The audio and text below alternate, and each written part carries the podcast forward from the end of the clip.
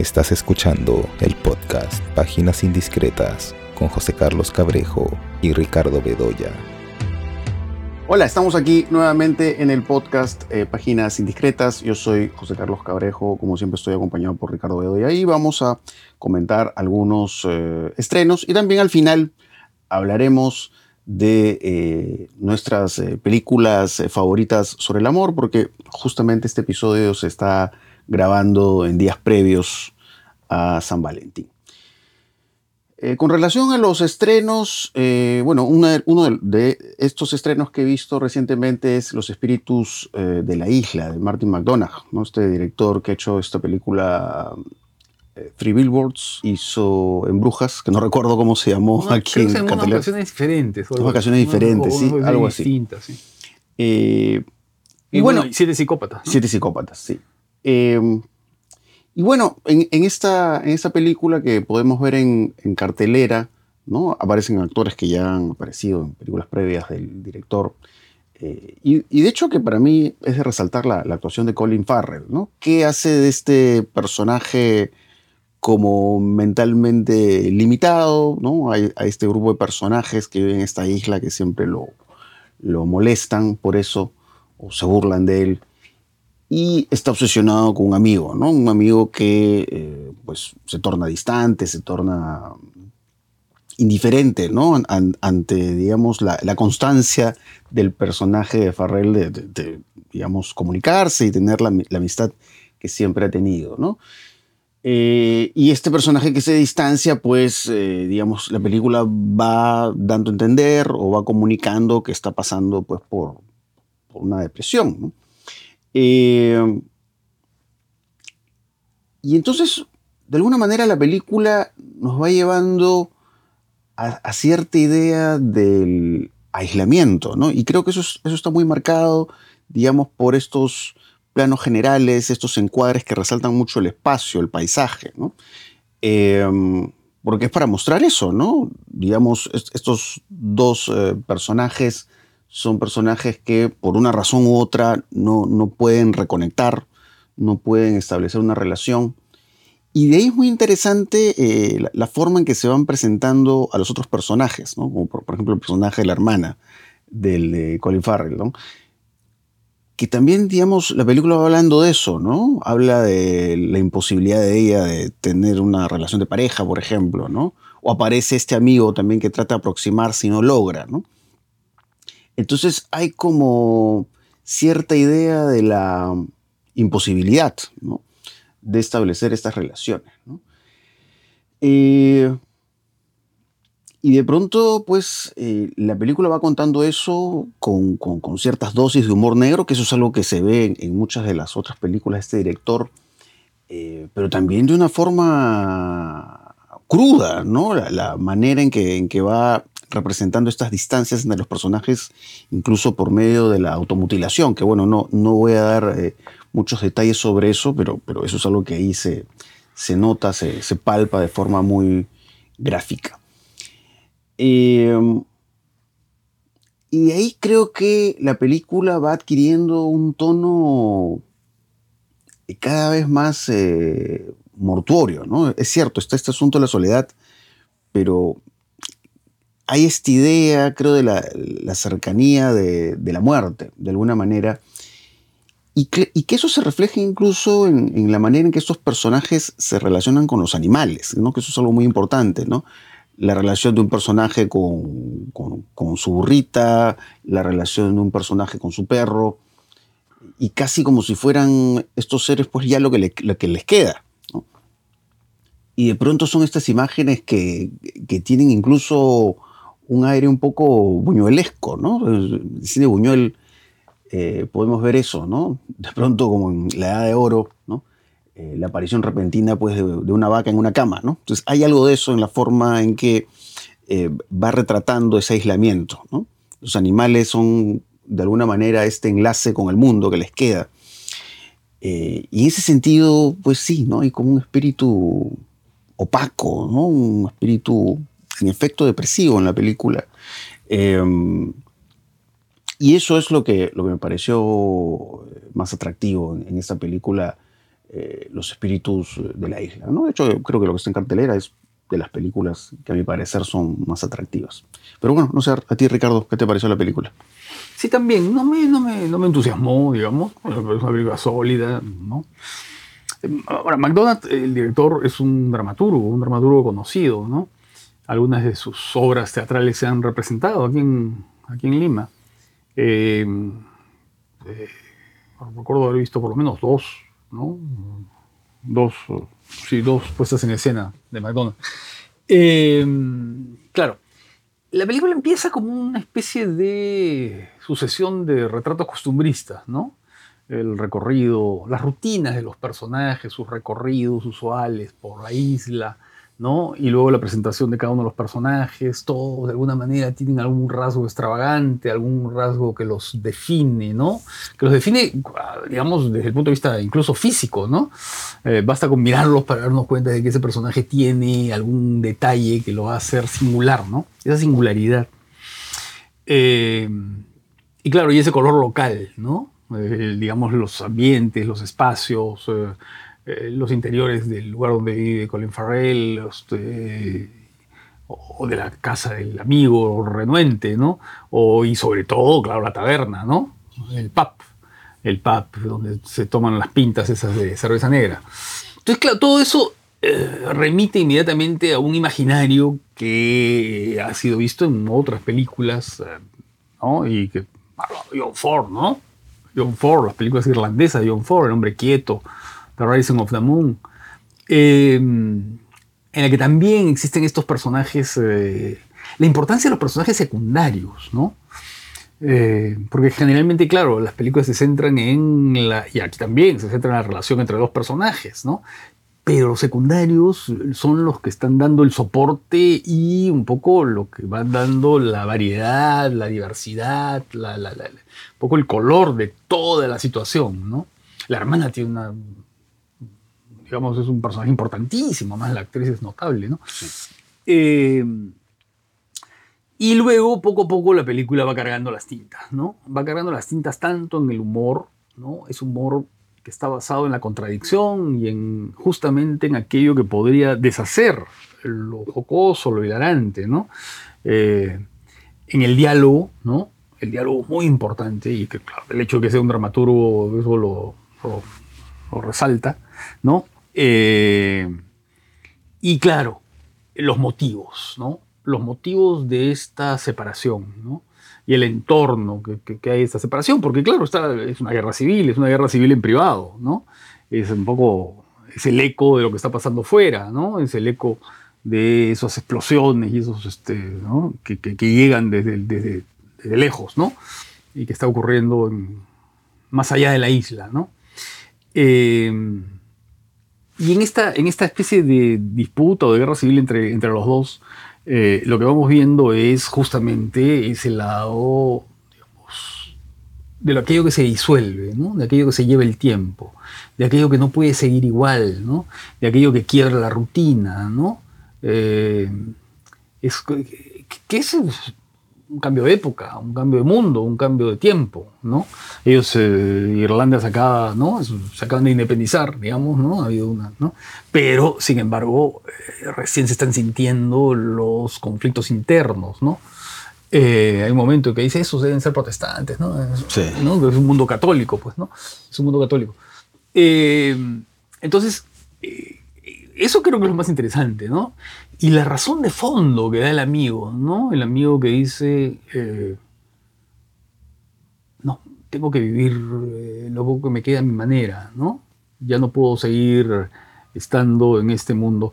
Es que son los dos personajes, a ver, la hermana y él son los dos personajes lúcidos, ¿no? Los que tienen una lucidez particular y los que se dan cuenta que para poder vivir tienen que romper con el pasado, ¿no?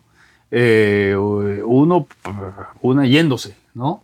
Eh, yéndose del lugar eh, para leer, además, ¿no? Y el otro practicando la música, ¿no?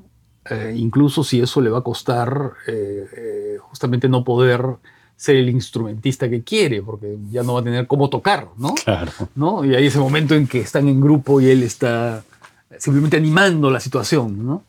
Entonces, claro, esta película, claro, que, que comienza como una especie de retrato costumbrista, colorido, ¿no? Y que poco a poco se va volviendo cada vez más oscuro y amargo, ¿no?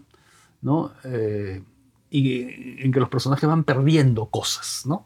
Eh, y cuando digo perdiendo cosas me refiero no solamente a rutinas, a modos de ser, a modos de estar, a modos de divertirse, a costumbres, a relaciones humanas, ¿no? La pérdida de la hermana, la pérdida de los animales, ¿no? Eh, sino también a pérdidas físicas, orgánicas, ¿no? Entonces, claro, la película tiende a eso, ¿no? En un mundo estanco, ¿no? Un mundo estanco y sin embargo, un mundo que se disuelve, ¿no? Claro. Sí, pues no, porque el personaje del, amigo, ¿no? Eh, que cuando va componiendo, digamos, esta, esta pieza musical habla de eso, ¿no? El otro le reclama porque ¿por qué no eres amable, no? Y él le dice, bueno, nadie te va a recordar por ser amable, ¿no? Pero sí me pueden recordar por lo que estoy creando, ¿no? O sea, es muy consciente de la muerte, ¿no? De la muerte y qué va a pasar después de la muerte, ¿no? ¿Qué es lo que voy a dejar, ¿no? Es muy consciente de la muerte, pero también es un iluso, porque lo que le dice el amigo también eh, tiene una racionalidad absoluta, ¿no? Es, bueno, pero ¿qué seguridad tienes de que te recuerden por tu música, ¿no? O sea, ¿no? O sea, los dos estamos jugando un albur ¿no? Estamos metidos en una disputa que en realidad no nos va a dar la razón a ninguno de los dos, ¿no? Y, incluso tú tienes más que perder que yo, o sea, ¿no? Hay esta especie de, de pulseo entre los dos que es un pulseo inútil, ¿no? Claro. Sí, pues, ¿no?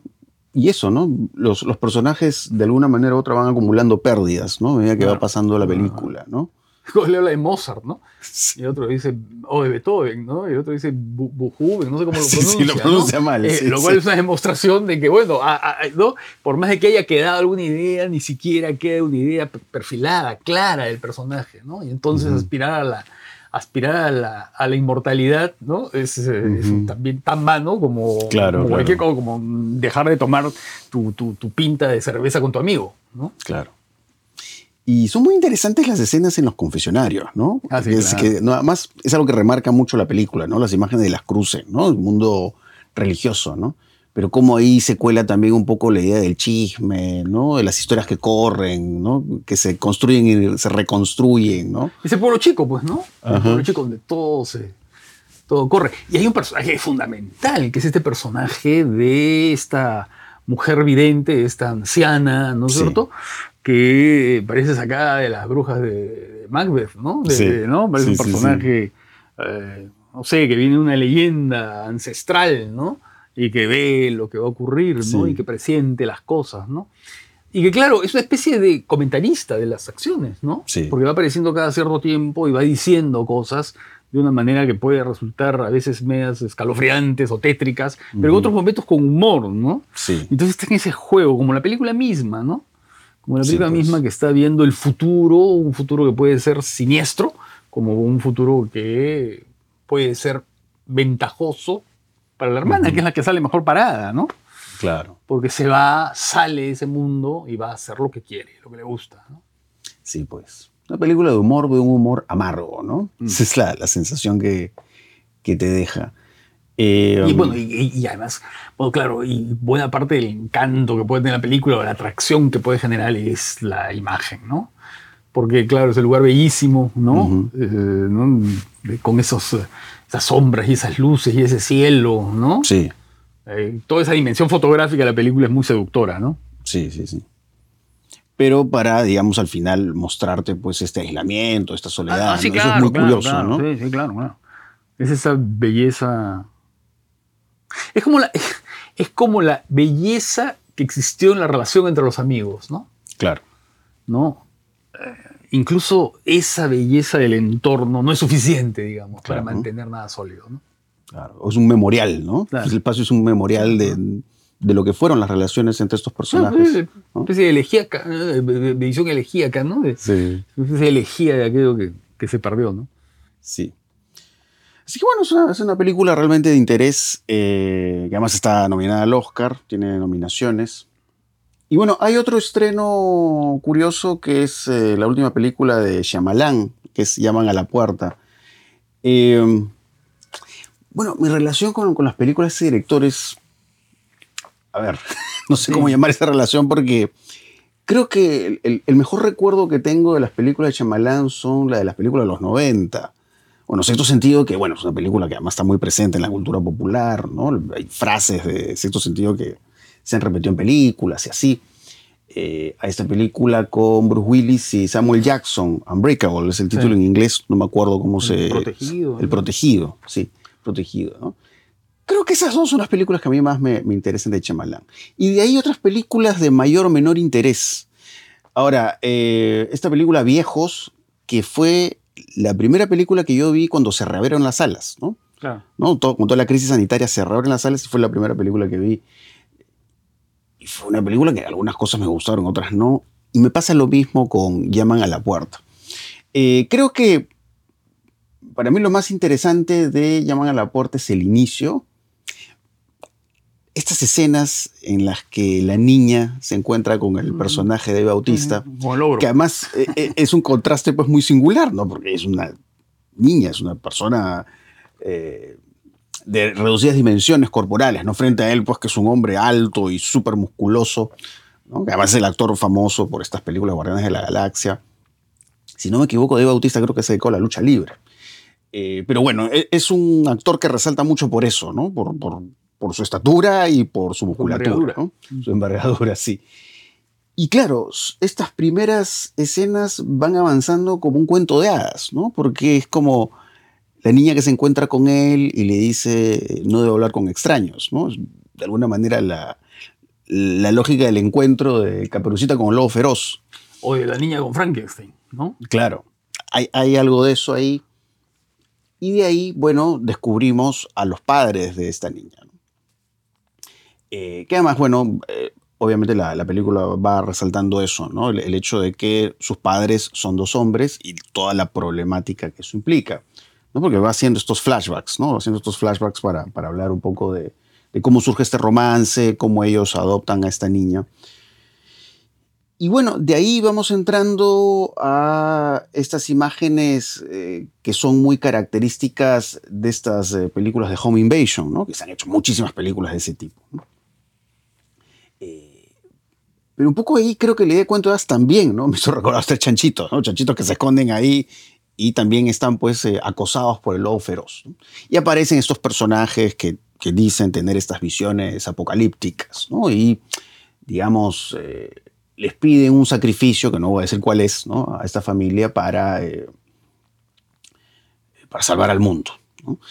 Entonces, en, en, esa fase, ¿no? Ya cuando entramos a esa fase eh, por supuesto, ¿no? Shyamalan sí va creando, digamos, toda una serie de, tensiones, ¿no? Ante la posibilidad de cómo ellos logran eh, liberarse estos personajes, pues que los ven como unos locos, ¿no? Además como unos locos que eh, se conectan en foros, en internet, y, claro, obviamente ellos suponen, pues que de ahí sacan estas ideas locas, ¿no? Y que recuerda, pues, todas estas noticias que siempre hemos visto de lo que pasa en internet, de, por ejemplo, el Pizzagate, ¿no? Cómo, cómo se van eh, creyendo en, falsedades, ¿no? Que con convicción se toman como verdad, ¿no? Y que lleva pues a las personas a cometer eh, mil y un locuras. Entonces eh, la película va jugando a eso, ¿no? Y cómo estos personajes van tratando de dar verosimilitud a lo que relatan. es interesante cómo Shyamalan opta por, por el juego con el lente, ¿no? Y cómo la imagen se va agrandando o achicando, ¿no? Un poco para mostrar esa desorientación de los personajes. ¿no? Pero siento que hay un momento, y, que es el momento en el que yo ya poco ya me desconecté de la película, que es cuando tiene como una dimensión alegórica la película, ¿no? Y, va diciendo que estos personajes que aparecen en, la casa como que representan grandes conceptos y de alguna manera esta familia de los dos padres y la niña también, ¿no? Porque lo que, lo que progresivamente va remarcando la película es que esta familia encarna pues un amor puro.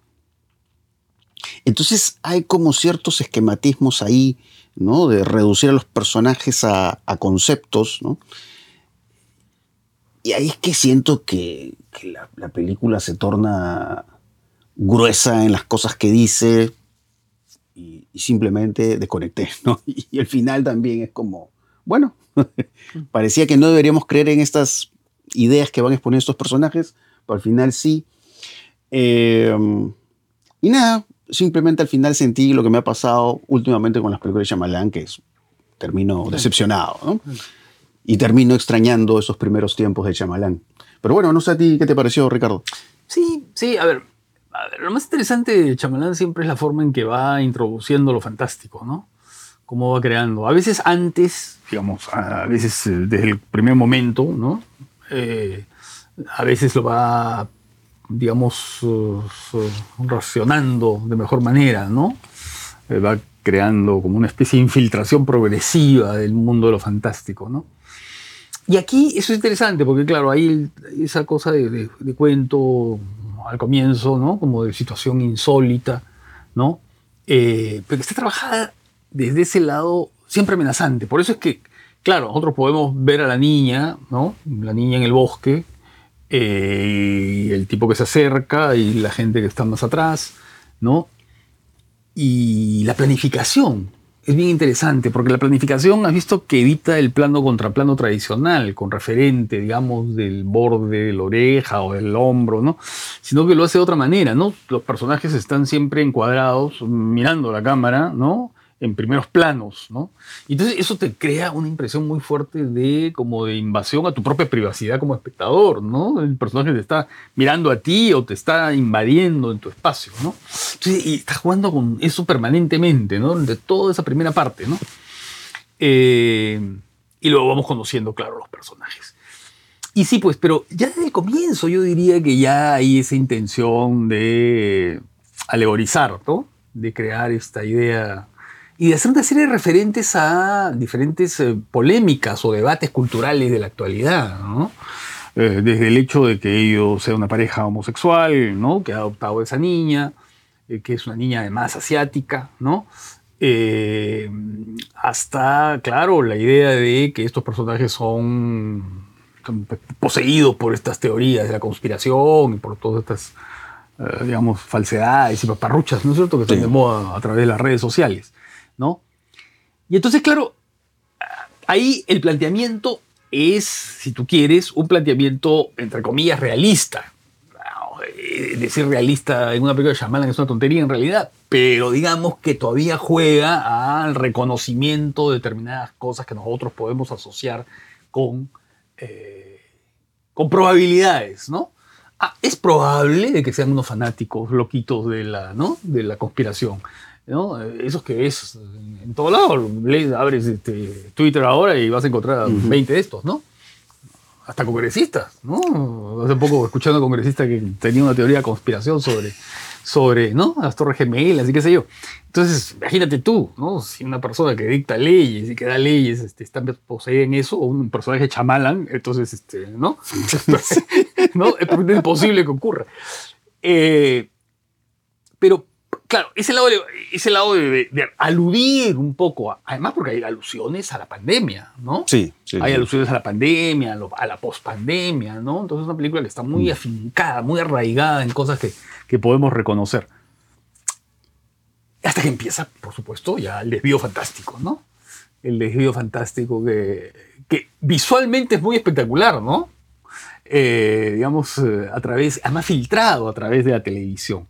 Y eso es interesante porque, claro, esta teoría de la conspiración, que se supone que ellos mm, manejan o están poseídos por ella, ¿no es cierto? Es a través de las redes, está mediada por la tecnología, ¿no? Y las primeras imágenes que llegan también están mediadas por la tecnología, porque es a través del televisor. Y en consecuencia pueden ser tan falsas como lo que ellos sostienen, ¿no? Claro. Es bien interesante ese, esa especie de reflejo que hay ahí al comienzo, en ese momento. Además, unos ¿no? personajes está pregrabado, ¿no? Hay uno de los videos que Eh, pasan, claro, ¿no? En la televisión, está pregrabado, ¿no? Claro. Me has recordado un poco a la Guerra de los Mundos, ¿no? A la emisión de Wells esta, ¿no? En que podía po- parecer una, una, una, una- especie de reality, pero Claro. basado en una, ¿no? Además, uno de los miembros de la familia le dices, ¿no? Y, y yo cómo sé de que esto tú no lo estás poniendo, Claro, ¿no? no estás que al final, claro, estamos hablando de la televisión, pero en el fondo también está hablando de la relación que tenemos con los miles de videos que circulan por Ah, WhatsApp circuló por- por- claro. y que no sabemos si, son es cierto o ciertos no, ¿no? Claro. Entonces siempre queda esa duda, Sí, ¿no? pues, claro, claro. Es interesante, ¿no? Y además, claro, las dos posiciones, ¿no? La posición de la pareja, eh, el abogado, que es un tipo racional, ¿no es cierto? Claro. Son una pareja moderna y totalmente racional frente a estos personajes que parecen, ¿no es cierto? Están Y que es bien interesante porque no son desaforados, ¿no? En ellos también hay una idea de sufrimiento, ¿no? Porque, eh, claro, lo que pasa es que si digo lo que, lo que no voy a revelar cosas, pero hay como una especie de visión trágica en ellos, ¿no? No es que sean unos locos, furiosos, fanáticos, ¿no? No, no, no. Hay como en ellos una, una sensación de que están poseídos por algo funesto que les está afectando personalmente, ¿no? Hay una, hay una cuestión medio bíblica, ¿no? En todo Sí, esto, una cuestión sí, sí. religiosa, ¿no? Porque es como salir a buscar a los justos, digamos, ¿no? Claro. Eh, el sacrificio que tiene que hacer.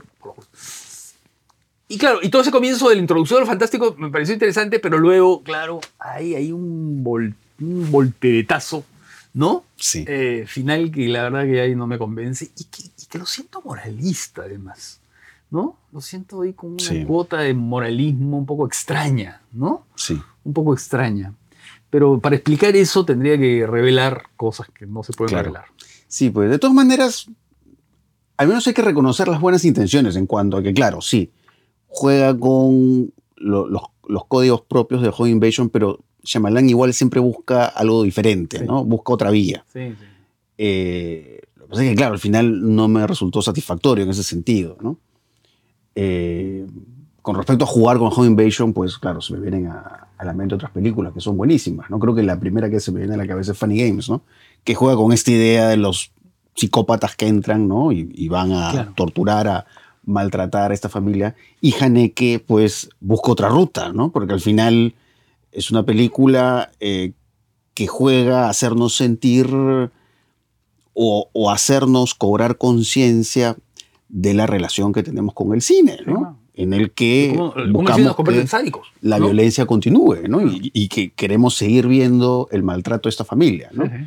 Y como, y el momento en Haneke cuando se rebobina, ¿no? claro, Nosotros hemos de, se rebobina y nosotros nos decepcionamos. Es decir, nosotros Claro. ciudadanos, ciudadanos pacíficos y benevolentes, de Claro. pronto hemos sentido una especie de liberación porque han matado a ese tipo, ¿no? Claro. Y sin embargo nos decepcionamos de que se rebobine y que todo vuelva a, lo- a la ¿no? normalidad. Pues la violencia tiene que continuar. La violencia continúa, ¿no? Y es- esas imágenes de los personajes rompiendo la cuarta pared, ¿no? Y como Claro. haciendo esta mirada cómplice con el espectador, como diciendo, no, pero tú quieres seguir viendo esto, ¿no? Sí. No, y además el hecho de que después se haya ido a Estados Unidos para volver a hacer la misma historia, ¿no es cierto? Es como diciendo, ahora te devuelvo, oye, voy a tu, ¿no? Voy a tu Sí. nido, ¿no? Y te voy a devolver lo que tú me has eh, incitado a, ¿no? Sí, para, lo- para los que no lo saben, ¿no? hay dos versiones de Funny Hay Games, dos versiones ¿no? de Funny Games, claro. Una hecha en Austria y la otra hecha en, En Estados, en Estados Unidos, Unidos, ¿no? que son con actores distintos, una historia que es igualita, ¿no? Sí, Es la misma. ¿no?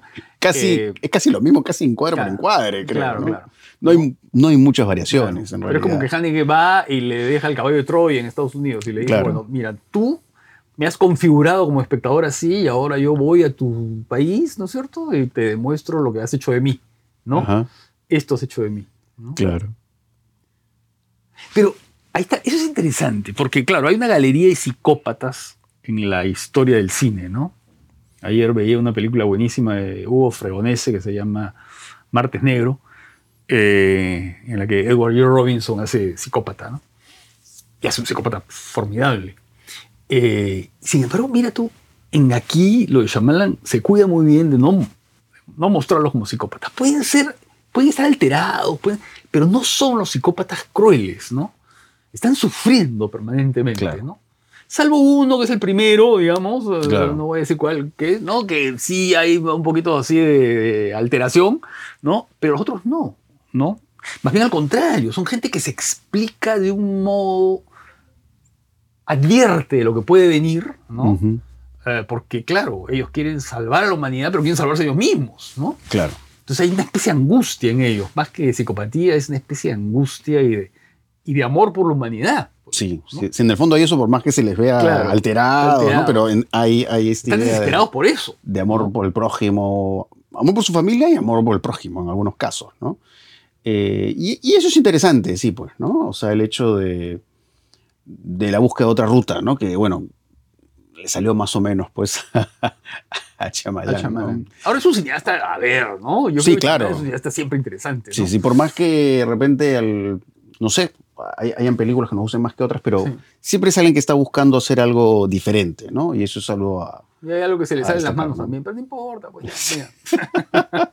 Sí, siempre que hay momentos, pasajes que Sí. son, son interesantes en el cine de... Y que te provoca discutirlo, además, ¿no? O sea, Chamalán siempre está, ¿no? Te provoca discutir sobre incluso sus errores, ¿no? Sobre sus Claro. fallos. Claro, sí, pues, sí, sí, sí, eso es muy... Y aparece ahí, además, en la televisión. Sí, es de sus cameos, ¿no? Sí, sí, como, sí. como los hacía Hitchcock, Como ¿no? Hitchcock. Y le gusta aparecer, ¿no? Que más aparece, creo, este, un programa de, cocina. Sí, ¿no? Sí. Eso es muy curioso, ¿no? Eh, pero bueno, esos, esos dos estrenos creo que eran los estrenos a, a destacar. No he estado viendo mucho Netflix. Bueno, por ahí vi un documental sobre Pamela Anderson que está en Netflix, que bueno, son estos documentales medio de molde, ¿no? Yo que se va repitiendo. Eh, bueno, para quienes se interesan el personaje de Pamela Anderson, sí, bueno, hay información interesante sobre ella, sobre su vida eh, amorosa y, y sobre el conflicto interno, ¿no? Por el que ella pasó cuando se difundió pues, un video íntimo, un video de carácter sexual con quien fuera su esposo, el baterista de este grupo eh, de Motley Crue, ¿no? Tommy Lee. Eh, y bueno, ¿cómo, cómo muestra el reverso de, de Pamela Anderson es este documental? ¿no? Porque algo que remarca mucho el documental es cómo ella fue reducida, digamos, a su imagen, ¿no? A su físico, ¿no? En el documental dicen, bueno, la reducían a un gran par de senos, ¿no? Eso es lo que dicen ahí, ¿no?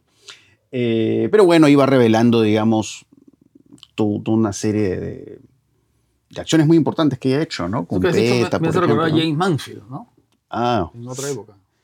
Claro, de alguna manera, ¿no? Pamela Anderson en los 90 creo que era el equivalente de lo que en otra época ha sido James Mansfield, ¿no? Eh, y bueno, ¿no?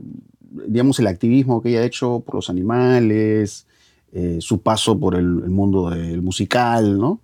Que son aspectos que, por ejemplo, yo desconocía, ¿no? Entonces, digamos, sí es un acercamiento interesante al personaje, ¿no? Más allá del estereotipo y, y un poco esta, esta imagen como ya marcada, fijada que se ha tenido de ella en el mundo del espectáculo. Y bueno, algo que justamente te había dicho antes de grabar el podcast era, eh, a propósito del 14 de febrero, hablar de nuestras eh, películas favoritas sobre el amor. ¿no? Eh, bueno, podríamos hablar un montón de películas, ¿no? Es pero, difícil, ¿no? pero Es difícil porque el amor siempre está eh, en el centro de todos los géneros, ¿no? sí, de alguna manera u otra está ahí. Película de terror, de amor, podemos Sí, encontrar sí, un western de amor, o sea, Johnny Guitar. Claro. Es un western, ¿no? Es un gran western y es una gran película de amor, ¿no? Sí, sí, sí. Miénteme, le dice, dime que me amas, miénteme, dime cualquier cosa, miénteme, ¿no? Pero dime que me amas, ¿no? Sí, pues es que en el amor hay este componente de, de fantasía, ¿no? Fantasía que al fin y al cabo se, se puede mezclar sin ningún problema con la mentira, justamente, ¿no? Eh, um, si tú en este momento tuvieras que hacer un top 5, ahorita lo que se te venga a la cabeza, Es difícil, a ver. a ver, eh, en la época muda, yo creo que hay dos grandes cumbres del amor, ¿no? Que son El séptimo cielo de Fran Borsay, en la que los amantes casi telepáticamente se relacionan, ¿no? Uno está en el frente de batalla, ¿no? En una guardilla parisina, ¿no? Y a determinada hora del día, ¿no es cierto? Hay esta especie de comunicación inefable, ¿no? E- e- e- Esa es una maravilla esa película, ¿no? Pero como todo lo de Borsay, entonces yo te podría recitar la filmografía de Borsay porque son grandes películas de amor, El Castillo del Hombre, cual- cualquiera, ¿no? Eh, y bueno, la otra es Sunrise, de, Amanecer, o La Aurora de Murnau, ¿no? Que es el amor, el amor que se traiciona y el amor que se reconcilia, ¿no? Pero está vinculado con el amor conyugal en ese caso, ¿no? Ujú. Porque es especie de triunfo del amor conyugal, ¿no? Y la derrota expresionista, ¿no? De la sombra, ¿no? De la mujer de la noche, de la mujer de la ciudad que llega a tentar al, al marido, al esposo, ¿no? En este mundo campesino, ¿no? Eso es una obra maestra del cine. Las dos son obras maestras del cine. Pero luego ya es más difícil, pues, porque en el, en el, en el, en el, en el sonoro, pues, ahí, no sé, pues, ah, en el modo también. Te decir carne, carne, carne y demonio de Clarence Brown, que es una gran película. Bueno, en fin, hay montones. ¿no? Eh, Ya en el sonoro, bueno, sin duda alguna, a ver, hay diferentes tipos de amor, el amor obsesivo, ¿no? Eh, o la obsesión del amor, ¿no? En Vértigo creo que eso es fundamental, ¿no? Pero no solamente en Vértigo, ¿ah? yo creo que en Hitchcock, varias películas, ¿no? El amor mezclado con la sospecha, por ejemplo, en Sospecha, ¿no? Eh, el amor y los celos, ¿no? El cumplimiento del deber y sentir que debes cumplir el deber, pero eso supone que tu amada, ¿no es cierto?, tenga una relación con otra persona, como un Notorious, como Tuyo es mi corazón. Bueno, las grandes películas de Hitchcock son películas de amor, ¿no? Eh, luego, recordé una película de... Una de las películas de amor más extraordinarias que se han hecho, ¿no? Que creo que es este, La mujer de al lado, de François Truffaut. Sí. ¿no? Que es ese amor desesperado, angustiado, hasta la locura. Bueno, Truffaut tiene también la historia de Lash, ¿no? Que también es esta, esta historia de, de- de amor hasta la locura.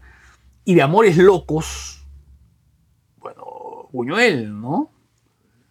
Estas imágenes de los amantes en el barro y, En y la del Edad de amante que- ¿no? De la edad de oro, ¿no? El amante que quiere devorar a la otra persona y es un muñón, ¿no? La mano se convierte en un muñón, ¿no?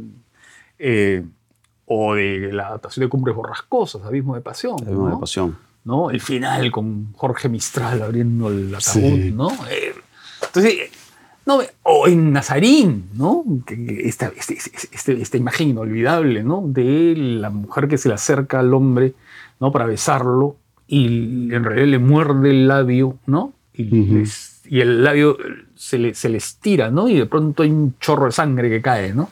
Ese de amor, de- ¿no? Una especie de, de posesión un poco terrible, ¿no?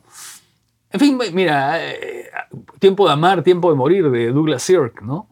El amor que este, parece que va, va a continuar, que va a tener una, y de pronto, cuando se estabiliza, de pronto hay algo que lo, lo quiebra, lo, lo- rompe. Que es el gran tema del melodrama, ¿eh? el melodrama cuando se relaciona con el amor, ¿no?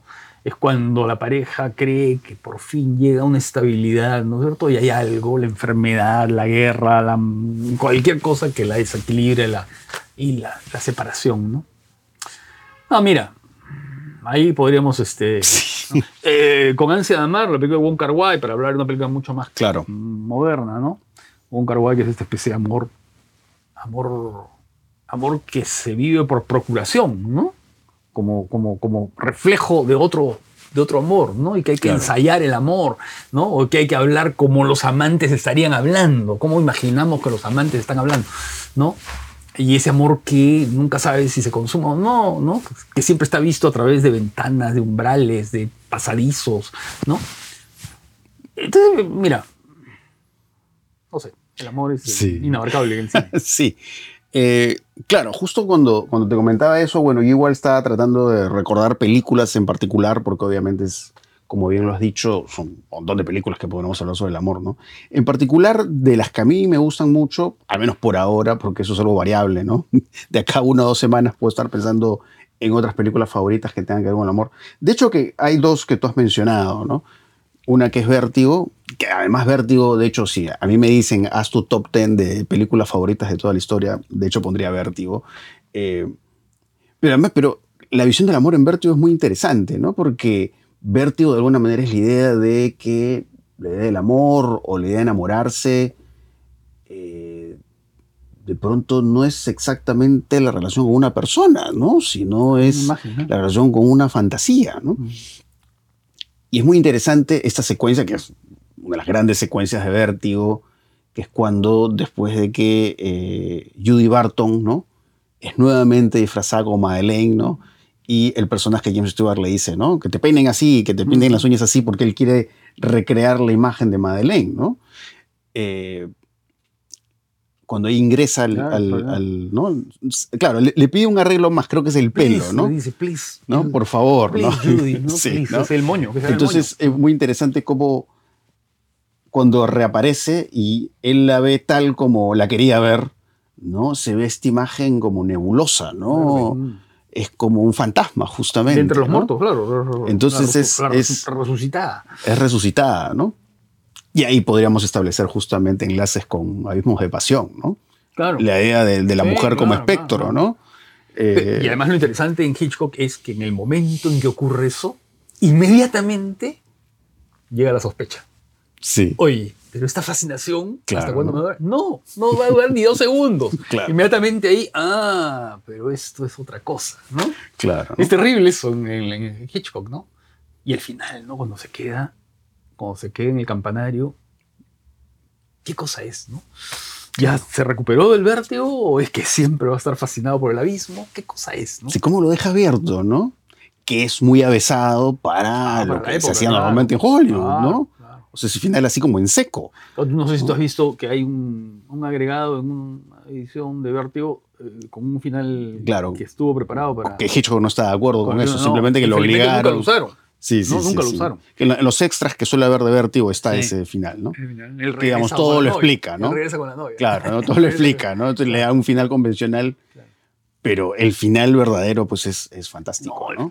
es grandes momentos de la historia del Y cine. ahí es ¿no? como que acaba el amor, justamente, Sí, porque sí. confrontarse con la realidad, Claro. ahí es donde termina el amor, ¿no? Claro. Cuando ya no hay ese espacio para la fantasía, ¿no? Claro. Y de hecho que hay estos, estos documentales que son muy interesantes de, de Slavoj Žižek, que esto perversa guía el cine y la Mm. ideología, ¿no? Y en uno de estos hace un análisis interesantísimo de Vértigo, ¿no? Y de esa secuencia, ¿no? Porque lo que dice Žižek es eso, ¿no? Como él, cuando Yara tiene en sus brazos a, entre comillas, a Madeleine, pero es la Madeleine que él ha dirigido, él ha creado, ¿no? Casi como si fuera un director de cine, ¿no? Él empieza a recordar, ¿no? Esto que vivió, entre comillas, con Madeleine, ¿no? El carruaje, ¿no? Claro. En su mente aparecen, Claro. ¿no? Es como que estoy volviendo a vivir Mm, esto que me pasó con ella, ¿no? claro. Pero en Eh, ese momento él la... la- ¿no? Y cu- cuando se da cuenta que, digamos, la puesta en escena y su fantasía está completa, la besa, la claro. ¿no? Eh, Por lo anterior es interesantísimo porque ahí lo que hace Hitchcock es trabajar. Claro, él es el mago del suspenso. Claro, y cuando uno piensa en el mago del suspenso, piensa en persecuciones y en thriller y en. en- ¿no? sí, Pero el momento en que James Stewart está esperando que ella salga del baño es un momento extraordinario. Y, y Hitchcock va y lo deja, así como dejó antes a él en el pasillo esperando que se abra la. ¿no? que llegue sí, ¿no? Y pronto escuchamos el ruido del ascensor, ¿no? Ajá. Oímos el ruido del ascensor y ella aparece, ¿no? Pero el momento en que él está esperando es un momento extraordinario. No sé si Robin Hood, creo, no, no, no sé, si pensado, pero ah, que es que es el momento más erótico de la historia del cine, porque en realidad ahí está, ¿no? En esta especie ya de, no sé, pues, de- en esa época el código todavía funcionaba y no se podía ser muy explícito en temas sexuales, pero que hay una especie de excitación creciente sexual en él para verla salir, ¿no? Es la necrofilia, ¿no? sí. La necrofilia y la espera, ¿no? La espera es excitante. Sí, ¿no? claro, ¿O no? la Es, espera, es- claro, es todo un largo proceso para finalmente reencontrarse con la amada muerta. Y es el fetichismo, además, porque le ha pedido, oye, no, te falta el moño, Sí, el sí, moño, sí. ¿no? Por favor, ponte el moño, hazte el moño, ¿no? Claro. Sí. Y hay una película de Chantal Ackerman que es extraordinaria, que esa es la que debería estar, en todo caso, elegida entre las mejores de la, de la historia, que es La prisionera, que es una adaptación de Proust, ¿no? Que es una adaptación de la novela de Proust, de parte del Busca del tiempo perdido. ¿Y qué es eso, no? El amor obsesivo, ¿no? Donde se mezcla también esa cosa hitchcockiana, pero, pero es un clima cerrado, oscuro, denso, interesantísimo. Sí. Solo quería agregar sobre esa secuencia de vértigo que es eh, el uso de la luz, ¿no? Cómo usan estos filtros verdes, porque es el verde es el color de la fantasía, ¿no? Claro. Que se ve en el color del carro, un carro que él ve, ¿no? El verde es lo que representa esa, esa fantasía y, y de la muerte. inalcanzable, ¿no? ¿no? Y de la muerte. Sí. ¿no? Que lo usan mucho, por ejemplo, el cine italiano. El cine italiano Baba, todos Ah, esos sí, coloristas, el verde. el uso de los ¿no? filtros, los verdes, el morados, verde, ¿no? morados, ¿no? ¿No? Eh, Barbara Steele y con todas estas actrices de, Sí. la- ¿no? Sí, De- sí, sí, de- sí. de esa onda. Sí. Eh, ahora, incluso es- hablando de Baba, ¿no? En, en Baba hay ciertas visiones del amor que a mí siempre me han fascinado, ¿no? Porque estos amores locos y excesivos, Ah. además, ese tipo de películas a mí me encantan, ¿no? Mencionaría El látigo del cuerpo de Baba, ¿no? Que también habla de eso, ¿no? Solo que acá es el amado muerto, ¿no? Que es Christopher Lee. ¿no? Y cómo aparece y, ¿no? y da estos latigazos invisibles, ¿no? Eh, y además que Baba, pues, ¿no? Creo que las mejores películas de Baba pues muestra esta estilización fotográfica. Es un caso muy interesante el de Baba porque Baba dirigía, pero también veía la fotografía, ¿no? Era fotógrafo. Que- ¿no? Era fotógrafo, claro. Trabajó muchos años como fotógrafo. Eh, y, sí, esa es una imagen impactante. Y de hecho, tú has mencionado otra película que a mí me encanta, que de hecho la pondría también en mi lista de favoritas en general, no solo del amor, que es La Mujer de al lado, ¿no? Que es probablemente mi título favorito de Truffaut. Eh, que claro, ¿no? Es, la historia pues, de dos amantes, ¿no? Además, eh, el infortunio, ¿no? Porque es como el tipo que se muda a una casa y resulta que la ex vive al frente, ¿no? Que también está casada y claro, eh, cómo aparece este personaje la mujer, ¿no? Que habla desde un presente, de ese, de ese pasado, ¿no? Que te va contando la película. La Sí, narradora. ¿no? es La narradora, ¿no? Porque es la única que los comprende, ¿no? Que, que comprende, digamos, el desvarío del amor o de cometer locuras por amor. Porque ella está marcada por el amor, además, Sí, ¿no? por la cojera que tiene. La cojera, claro, ¿no? Eh, y a la vez, cómo, cómo esa relación tan intensa, ¿no? Porque es como que Gerard Depardieu medio que se convierte en una suerte de animal, ¿no? Como Sí, un sí, simio, claro, sí. ¿no? Se, Claro. se va animalizando cada vez más y cómo eso Truffaut te lo cuenta de forma tan serena, ¿no? Entonces hay como esos contrapuntos que en la película son fascinantes, ¿no? Y, y la música de Leroux, no, genial, ¿no? es Como la música de Herman en Vértigo, Sí. ¿no? Que es fundamental, digamos, para lo que esa película eh, nos hace sentir, otra película de Truffaut sobre el amor, bueno, aparte de Elash, ¿no? Eh, es este, El Cuarto Verde, ¿no? Que es esta, eh, este personaje la Primera Guerra Mundial, ¿no? Que tiene un cuarto dedicado a las personas que amó, ¿no? Y ahí, claro, es un amor mucho más amplio, ¿no? Claro, Iban poniendo velas, ¿no? claro. Truffaut es un cineasta extraordinario del amor. Sí. Creo que lo aprendió mucho de Hitchcock, ¿no? Sí, sí, sí, sí. Claro, ahí es el amor loco. En otras películas juega más a la comedia, ¿no? Que también ahí, Ah, eh, también, en, en el lado claro. cómico de Truffaut y el amor es encantador, Claro, ¿no? Los ah, no, diálogos. no. Entonces, los personajes de Donnell con, con, con Delfín se dirige en La Hora del Amor, en Besos Sí, sí, Robados, sí. ¿no? Esa cosa de- del nerviosismo de él, que es un chico, y Sí, esta sí, mujer sí, mayor sí, que lo sí, sí. fascina, ¿no? muy, muy verbal y habla y habla, Claro, ¿no? Y nervioso, muy ¿no? carismático, ¿no? Tiene lapsus. Claro, ¿no? Ahora, Me- ah, Monsieur le dice cuando la ve, señor, ahí se equivoca, ¿no? Todo nervioso. Sí. Ahora, otra película que se me viene a la cabeza eh, es um, Design for Living de Lubitsch, ¿no? Ah, bueno. que además es una película de inicios de los 30, Sí, muy ¿no? audaz, ¿no? Pre-Código Hayes, eh, y sorprende, ¿no? La audacia, como tú dices, porque, digamos, aparte de los personajes que son súper carismáticos, ¿no? Y, y estos diálogos también que hay en la, la película, digamos, nos muestra al final la idea de una mujer, pues, que vive el amor a su manera, pues, o sea, que hace con dos hombres. Sí, claro, Eh, sí. Y eso es fantástico, ¿no? Y ella es maravillosa, ¿no? No, Miriam sí. Hopkins, ¿ah? Miriam Hawkins, es, eh, su presencia es. Ella es una estrella, ¿no? En, to- en todo el sentido de la palabra, ¿no? Es una presencia luminosa en el encuadre, ¿no? Eh, um, y un poco eso me hace pensar en, en otra película que también trata del amor, que me gusta mucho, que es eh, Una mujer es una mujer de Godard, que además en los créditos iniciales hace referencia a Lubitsch, curiosamente. Y hay mucho de eso, de Lubitsch ahí también. Bueno, obviamente en el estilo de Godard, ¿no? Godard coge el musical y empieza a descomponerlo, la forma en que usa de forma intermitente la música, ¿no? O sea, la música no tiene continuidad.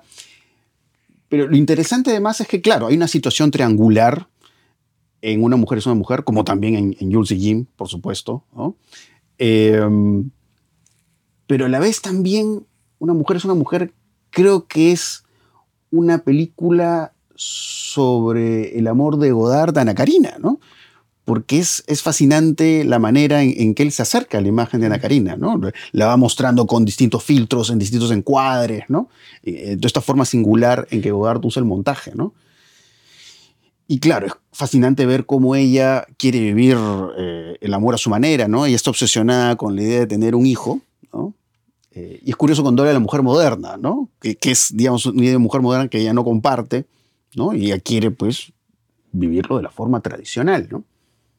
Pero al final, como en Lubitsch, también el final de una mujer es una mujer tiene cierta triangularidad, de alguna ¿no? manera, ¿no? Y eso es interesantísimo, ¿no? Y hay una frase final que es muy buena. Enfant, ¿no? No, infant, ¿no? Infame, no, soy una mujer. Claro, claro. Eh, Entonces es eso, es eso, ¿no? Porque ahí uno nota, ¿no? Esas influencias de Godard, ¿no? De Lubitsch, creo que eso es clarísimo. Una mujer es una mujer y bueno, lleva su estilo, que es el estilo inconfundible de Godard, ¿no? En la forma que trabaja el montaje y un poco en la, en la forma en que Godard hace estos quiebres, estos giros, estas digresiones, que muchas veces tiene que ver con la idea de, de ver a Ana Karina como su musa, ¿no? Y las Claro. distintas formas de enfocarla con Es la, la cámara, mirada el enamorada, montaje. ¿no? Es la mirada Claro. enamorada, ¿no? Porque eso también lo encuentras en Vivir su vida, ¿no? Sí. En Vivir su vida, claro. Como que vivir su vida te cuenta su historia y de pronto es, "Va, voy a mostrarla bailando, ¿no? Y, la cámara está fascinada con eso. Mirando ¿no? a la cámara, Sí. o sonriendo así un poco de soslayo, ¿no? Sí. Claro, claro. Todo el tiempo, ¿no? Sí. Entonces, Y eh, en esos... Malabar también, ¿no? Sí. Cuando está en la clase de inglés, Claro. ¿no? Con su espejo, ¿no? Y va mirando, ¿no? De reojo. Así. Sí, sí, sí. Bueno, los primeros planos de vivir su vida, ¿no? Que son fascinantes, Claro, ¿no? claro. Todo el uso del primer plano en Godard es, es fascinante, ¿no? Y, y en muchos casos tiene que ver con la imagen de Ana Karina, ¿no? Entonces hay, hay un amor ahí que está, digamos, en, en la frontera entre lo que es y no es la ficción, ¿no? Y eso es, eso es realmente fascinante en Godard, ¿no? Y de hecho hay una película que siempre a mí me ha tocado mucho que tiene que ver con el amor, que es, que es eh, Luces de la Ciudad de Charles Chaplin, ¿no? Que es una película que a mí siempre Sí, me, ha, me ha agarrado el bobo, ¿no? Y siempre me acuerdo la imagen final, que es el, rostro de Chaplin final, llorando, Sí. ¿no? Porque claro, no hay, hay un accionar de él que no es reconocido, al final sí es reconocido, ¿no? Y e- es ese, ese primer plano de Chaplin es, es una de las cosas más maravillosas que he visto El en el cine. contra plano, además, ¿no? Ujú. Cuando ella agarra la flor, ¿no? Y los dos la agarran, Sí, ¿no? sí, sí, sí. Sí, esa película me, me muere Sí, mucho. Sí, Lo que pasa es que siempre hablar de películas preferidas siempre te repite. Por ejemplo, tú el otro día me pediste eh, que hiciera una lista de cinco películas preferidas de John Ford. sí.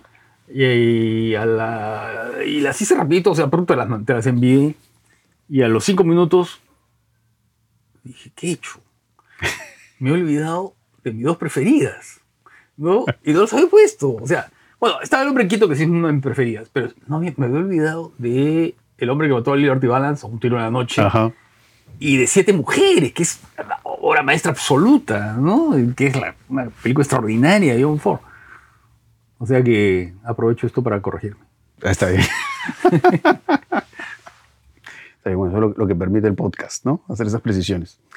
Eh, y nada, bueno, espe- espero que les haya gustado este episodio, ¿no? Hemos podido hablar de algunos estrenos, hemos hablado de, de películas que realmente nos gustan mucho y, y bueno, ¿no? si no han visto alguna de estas películas, por favor, véanlas, ¿no? Sí, no, pues. eh, esas películas sobre el amor que hemos hablado, todas, todas son Sí. extraordinarias. Sí, sí, sí, sí, Todas. claro que sí. Y eso que, uf, Sí.